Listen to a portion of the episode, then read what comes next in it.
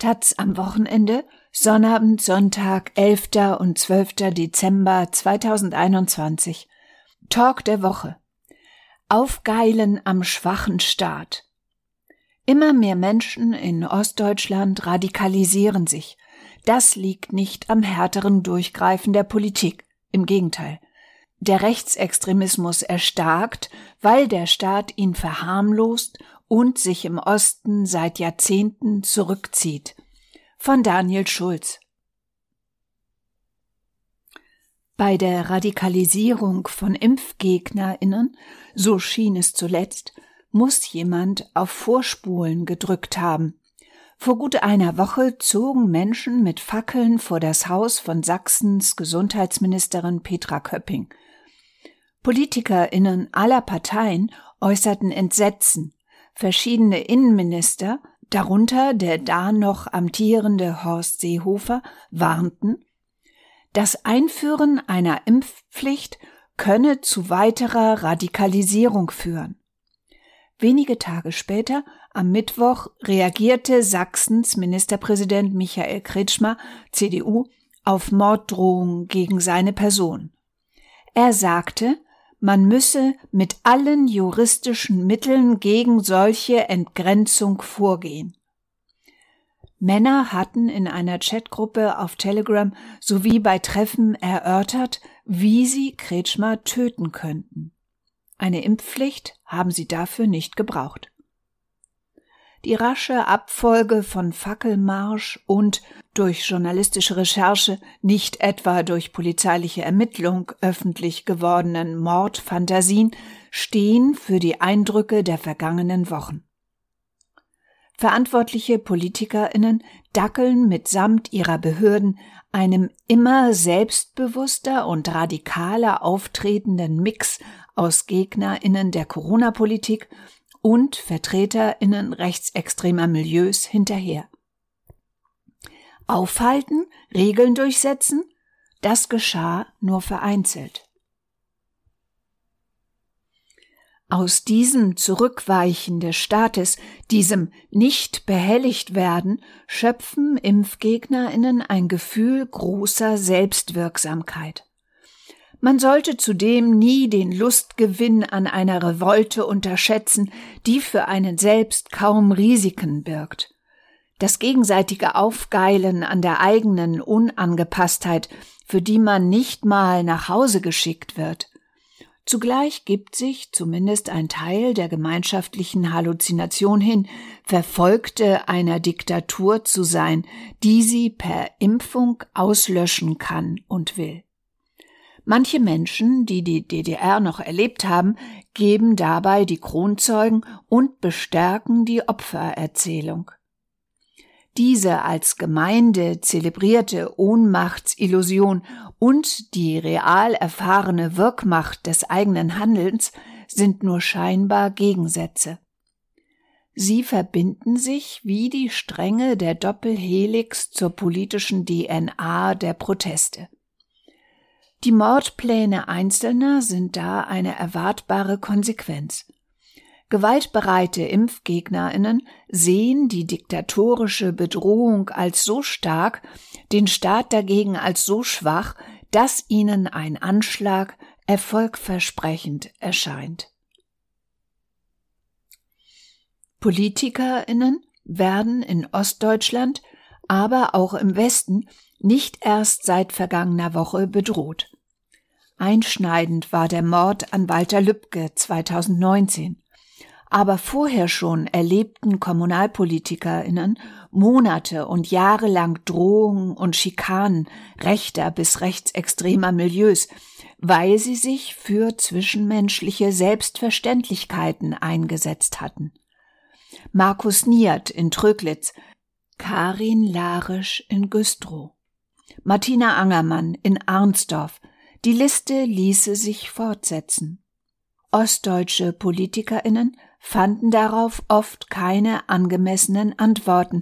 Bis heute werden Rechtsextreme verharmlost und zum Gespräch eingeladen. Die Proteste gegen die Corona-Maßnahmen waren in vielen Teilen Ostdeutschlands übrigens nie weg. Es gehen gerade nur wieder sehr viel mehr Leute auf die Straße. In Halberstadt über 1500, in Magdeburg 1000, in Chemnitz 400. Teilweise waren die Protestzüge nicht angemeldet, beziehungsweise konnte die Polizei keine AnmelderInnen auftreiben. Mobilisiert hatten in Teilen rechtsextreme Netzwerke wie die Freien Sachsen, oft per Telegram. In Chemnitz fanden BeamtInnen am Montagabend hingegen Zeit, sich circa 30 linke GegendemonstrantInnen rabiat vorzuknöpfen. Das Zurückweichen der Polizei vor rechten bis rechtsextremen Protesten ist in Ostdeutschland erlernt. Seit den frühen 90er Jahren, als in Hoyerswerda, Rostock und anderswo VertragsarbeiterInnen und AsylbewerberInnen angegriffen wurden und die sogenannten Sicherheitsbehörden ihnen keine Sicherheit gaben. Im Zweifel erscheint das als fremd gelesene das als dekadent empfundene, die Abweichung, das Linke, das Migrantische, eher bekämpfenswert als die angebliche Mitte der Gesellschaft, die sich vielleicht gerade nur verlaufen hat in den Wirren des Lebens. So funktionierten schon die DDR-Behörden. Viele, die für die Proteste mobilisieren und an ihnen teilnehmen, wurden damals sozialisiert oder kennen entsprechende Geschichten. Die AfD macht mit Slogans wie Vollende die Wende tatsächliche und vermeintliche völkische Elemente der Revolution von 1989 für sich nutzbar. Der Staat ist in Ostdeutschland auch in der Fläche zurückgewichen, aus Kostengründen.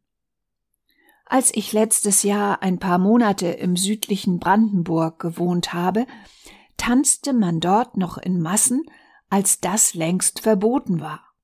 Niemand rechnete mit Kontrollen.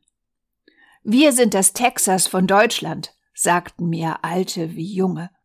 Eine Chiffre für ein Land, in dem die Staatsgewalt die weiße Mehrheit nicht mehr berührt. Die Impfgegnerinnen reagieren in ihren Netzwerken jedenfalls fassungslos wütend auf die Möglichkeit von Kontrolle. Diese Netzwerke sind im Umfeld der Pegida-Märsche entstanden, aus dem sogenannten Trauermarsch von Chemnitz 2018 heraus bei rassistischen Bürgerinitiativen. Der Magdeburger Rechtsextremismusexperte David Begrich spricht am Telefon von Protestplattformen. Rechtsextreme stellen Impfgegnerinnen Kanäle und ihre Erfahrung beim Organisieren von Aktionen zur Verfügung. Natürlich nicht uneigennützig, rechtsextreme Ideologie ist Umsturzideologie. Rechtsextreme suchen immer Verbündete. Die personell oft gar nicht so scharf zu trennenden Gruppen verbinden sich aufgrund ihrer gemeinsamen Wahrnehmung, dass es nötig und möglich sei, ein System zu stürzen. Die wollen total zerstören, sagte mir eine Reporterin, die in Sachsen viel unterwegs ist. Das erlernte Verhalten und die erprobten Strukturen der Umsturzgläubigen verschwinden nicht von selbst. Und sicher nicht durch gutes Zureden. Selbst das jetzt diskutierte härtere Vorgehen gegen Telegram oder härteres Durchgreifen der Polizei in einigen Städten wird nichts grundlegend ändern. Wenn das jahrzehntelange Verharmlosen und Normalisieren von Rechtsextremen in Teilen der ostdeutschen Politik nicht endlich aufhört, werden jene, mit denen man so unbedingt das Gespräch sucht, eines Tages vor der eigenen Haustür stehen.